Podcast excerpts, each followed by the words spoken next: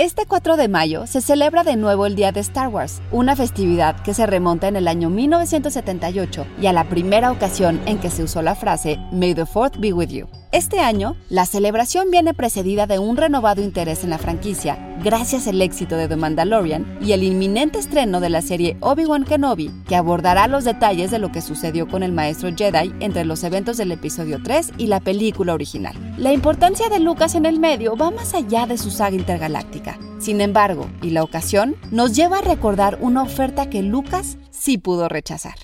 Psy Institute. Masterpiece, your life. I want you to rest well, and a month from now, this Hollywood big shot's gonna give you what you want. I'm gonna make him an offer he can't refuse. George Lucas es uno de los cineastas más exitosos y más influyentes de la historia del cine. Nominado a cuatro premios de la Academia, incluido el mejor director por su película de 1973, American Graffiti, inspirado en su juventud en Modesto, California, todas sus películas se encuentran en la lista de las 100 películas más taquilleras y es una de las figuras más significativas del llamado New Hollywood, un movimiento que incluye a cineastas como su amigo Steven Spielberg, Martin Scorsese o Brian De Palma y sí, Francis Ford Coppola.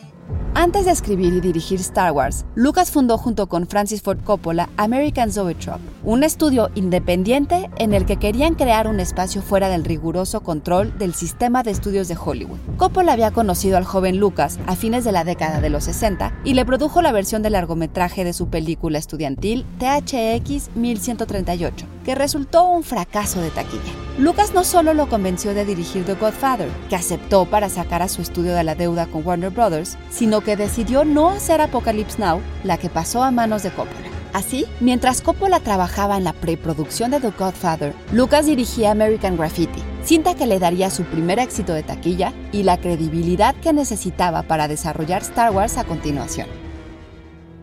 Lucas trabajó también como asistente de edición de la cinta y filmó las imágenes de periódicos que mostraban momentos clave para el avance de la historia. Lucas hizo también una gran contribución a la película al agregar en la escena en que Michael protege a su padre en el hospital las tomas de los pasos que avanzan por el pasillo, y que George le sugirió reutilizara de las tomas en las que los actores abandonan la escena. Segundos extra de metraje que resultarían cruciales para completar la importante escena.